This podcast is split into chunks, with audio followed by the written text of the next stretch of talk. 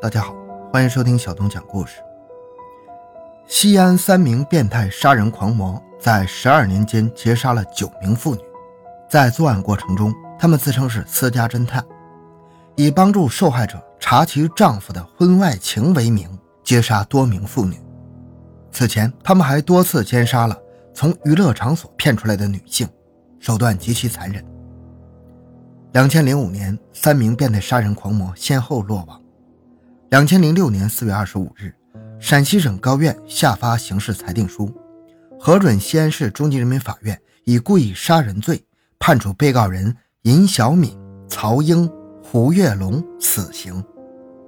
欢迎收听由小东播讲的《假冒私家侦探劫杀多名妇女的西安杀人魔》。回到现场。寻找真相。小东讲故事系列专辑由喜马拉雅独家播出。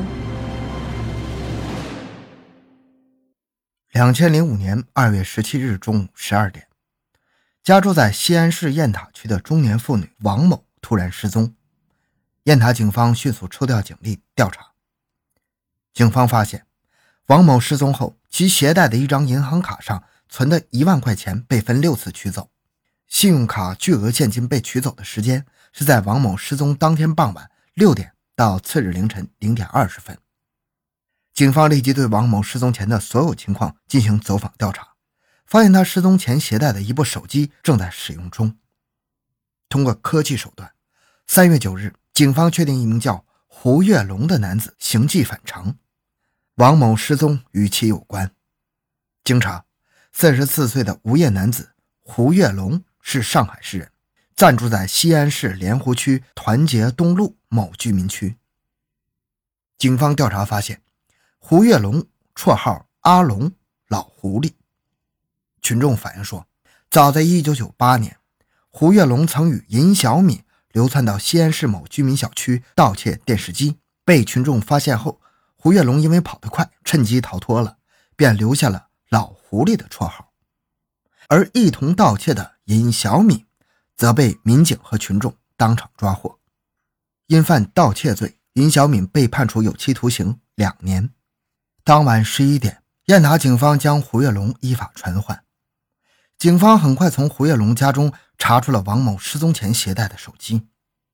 经进一步审查，胡跃龙交代了他伙同另外两名无业男子尹小敏、曹英。对王某抢劫杀害的犯罪事实。王某失踪原来是被歹徒抢劫杀害了，案情重大。西安市公安局立即抽调西安市公安局刑侦局、市公安局雁塔分局、市公安局莲湖分局组成专案组调查证据，深挖严查此案。三月十一日凌晨四点半，在西安一家休闲中心的客房部，警方将尹小敏抓获，曹英则已闻风而逃。三月十三日下午四点钟，当潜逃的曹英跑回莲湖区西北一路租居地准备取东西时，与追捕的民警撞了个正着，曹英被缉拿归案。经查，从两千年起，曹英就称他是私家侦探，可为他人调查婚外情。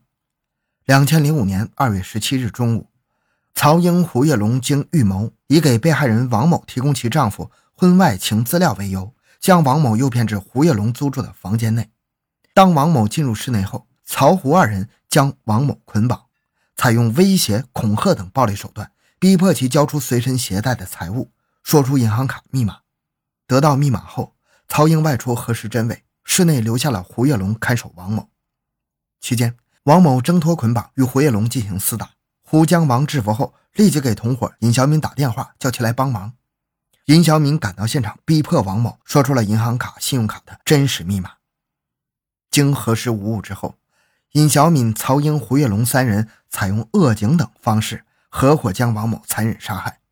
随后，为了毁尸灭迹，三人将王某的尸体进行了肢解。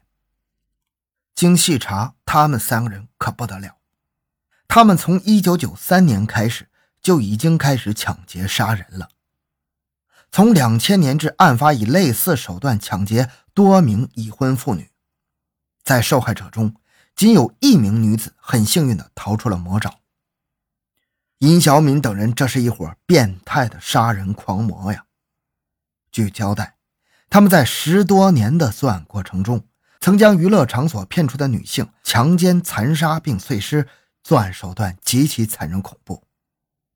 据警官介绍，两千零五年三月十一日抓获犯罪嫌疑人尹小敏之后，在其租居处查获了许多的书籍，内容包括医学、心理学。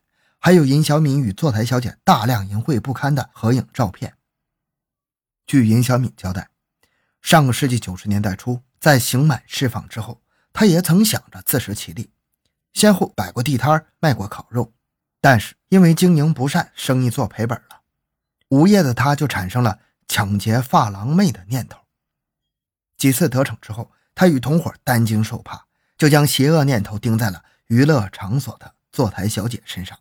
尹小敏供述，她学习有关医学和解剖书籍，起初是为了给手下的小姐们看病，后来又懂得了人体解剖学。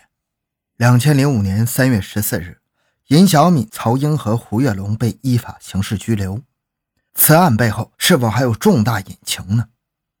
西安市公安局刑侦局与公安莲湖分局联手开始进一步的调查取证，结果发现，尹小敏等人。血债累累，犯下的罪行令人震惊。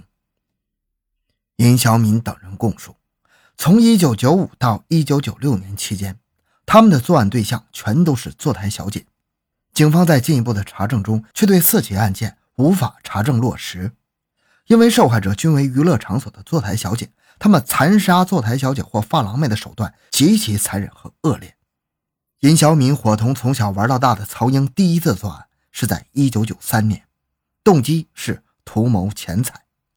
当时，他们从西安火车站附近将一名美容美发店的女子骗到了尹小敏住地，将该发廊妹捆绑后强奸、抢劫，仅抢劫二十多元钱。之后，他们将受害女子碎尸。此后，胡跃龙加入了该犯罪团伙，他们从东大街某夜总会跟踪一名坐台小姐，将其劫持到尹小敏住处。他们将该受害女捆绑后予以强奸并抢劫，之后残忍地将受害女子剥皮做成马甲等物。犯罪分子除了冒充私家侦探抢劫杀害妇女王某以外，还以相同的手段劫杀了数名女性。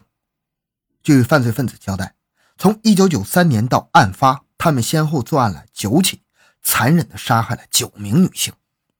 尹小敏和另外一名已经判刑的罪犯邵楠。曾于一九九零年前后同在某监狱服刑，刑满释放后，尹小敏在一九九三年冬天找到了少南，称其有办法杀人劫财不留痕迹，想找个人和他一起做杀人试验。少南表示同意，在尹的安排下，两人后从西安硫酸厂购得了硫酸两桶，放置在尹家中。当晚，尹小敏伙同少南来到了西安市解放路西七路口。以嫖宿为由，将一名女青年诱骗至尹小敏家，将女青年掐死。随后，两人一起将尸体抬入了卫生间，由尹将尸体肢解，然后将尸块投入了一个盛有硫酸的汽油桶内进行溶解。一九九八年夏天，尹小敏、曹英经过事先预谋，在西安市东大街马场的一夜总会外，将宋某劫持，拉宋入伙，和他们一起杀人劫财。同年十月。曹英、尹小敏、胡跃龙恐其共同杀人抢劫的犯罪事实被宋泄露，把宋给杀死并肢解，将部分尸体组织冲入下水道，将剩余的尸体组织抛弃了。宣判后，记者与死刑犯尹小敏进行了短暂的对话。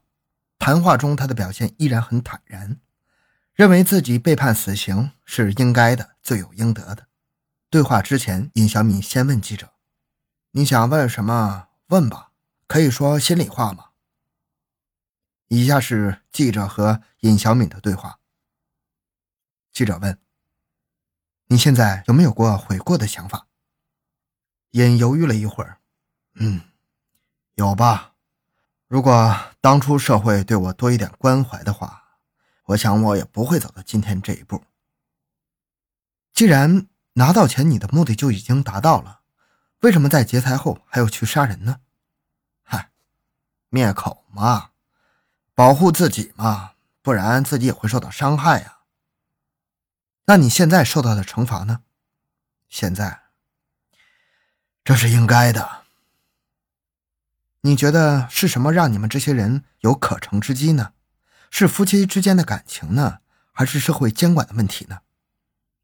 哎，什么啊，本身就是设的一个圈套嘛。那你认为能上你们圈套的这些人是什么样的人呢？嗯，他们有这种想刺探丈夫婚外情的人吧，而且比较有钱。好，这个案件讲完了。小东的个人微信号六五七六二六六，感谢您的收听，咱们下期再见。